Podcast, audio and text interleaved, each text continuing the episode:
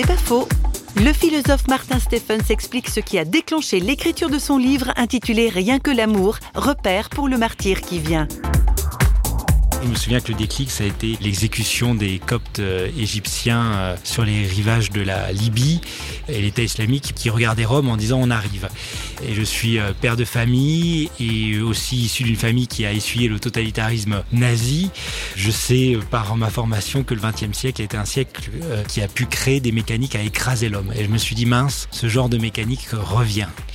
Et je crois que euh, notre ennemi est toujours notre ennemi, c'est-à-dire il nous raconte toujours quelque chose de nos propres défaillances et c'est très important de le savoir parce que sinon on croit que, ce mal n'est qu'extérieur alors qu'il se peut que des attitudes, des, des, penchants euh, nourrissent notre ennemi.